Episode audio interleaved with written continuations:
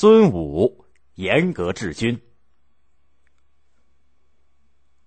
伍子胥想帮助吴王阖闾训练军队，但是他知道自己呀毕竟是个楚国人，怕吴王不放心，于是他就向吴王呢推荐了一个叫做孙武的吴国人。孙武本来啊在这个罗浮山，也就是现在的广东东江的北岸那个地方隐居，专门研究兵法。吴王让伍子胥从罗浮山把他请了出来。一天，吴王要孙武讲解兵法。孙武说：“光讲不具体，最好由他直接指挥军队来演习给他看。”吴王有点为难，一下子从哪儿去调演习的军队呢？可是孙武说：“没关系，请大王从后宫里挑选一些宫女出来就可以了。”吴王以为他在开玩笑。先生，你太愚了，女子怎么可以披甲操戈演习作战？孙武说：“请大王调三百宫女给我。”我若操练不出能够作战的军队，甘当欺君之罪。吴王就真的召了三百名宫女，由他的两个爱姬带队，让孙武带到教场里操练。吴王就坐在台上观看。孙武把三百宫女分成了两队，让他们戴盔穿甲，手持武器，耐心的教他们步法、列队以及听鼓点进退等等基本的要领。一开始，宫女们觉得很新鲜，列队也还整齐。练了一会儿，那些宫女呢，便开始嘻嘻哈哈，不以为然了。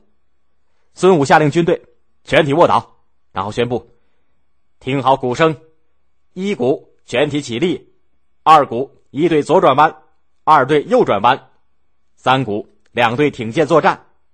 然后他一挥手，鼓手通的击了第一下鼓。那些宫女听到鼓声，有的仍旧坐在地上没动，用手捂着嘴，痴痴的笑；有的站了起来。却你挤我拥，歪歪斜斜。孙武见了，命令队长约束部下，否则要拿队长治罪。然后他又重新一挥手，下令再击鼓。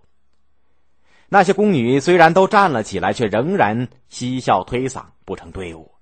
孙武只得再重申了一次纪律和命令，并且掀起袖子，跑上去亲自击鼓。宫女看见孙武那副发急的样子。更笑得直不起腰来了，连两个队长也跟着笑。孙武大怒，圆瞪双眼，厉声喝道：“执法官在哪里？”执法官走到孙武的面前，跪下说：“在。”孙武问：“队伍三次不听军令，队长不加约束，按军法如何处置？”执法官说：“按军法当斩。”于是孙武下令，将两个队长斩首示众。两名队长立刻被武士绑了起来。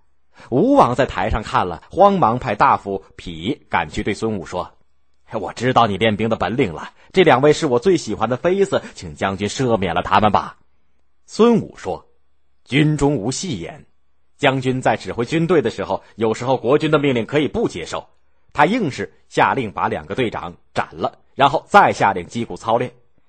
这时，队里鸦雀无声。宫女们队列整齐，队伍进退自如，往来有序，俨然是一支很有战斗力的军队了。吴王见孙武不顾自己说情，杀了他的两个爱妃，心里很不高兴，想不用孙武了。伍子胥连忙对他说：“要训练一支强有力的军队，必须执法如山，不讲情面。再说，两个美女很容易得到，一个良将，大王可不能轻易失去呀。”吴王阖闾终于听了伍子胥的话，拜孙武为上将军，并尊他为军师，由他统帅吴国的军队。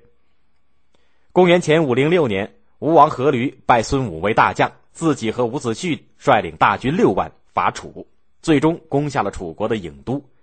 伍子胥把楚平王从坟墓当中挖出来鞭尸，总算报了自己的深仇大恨。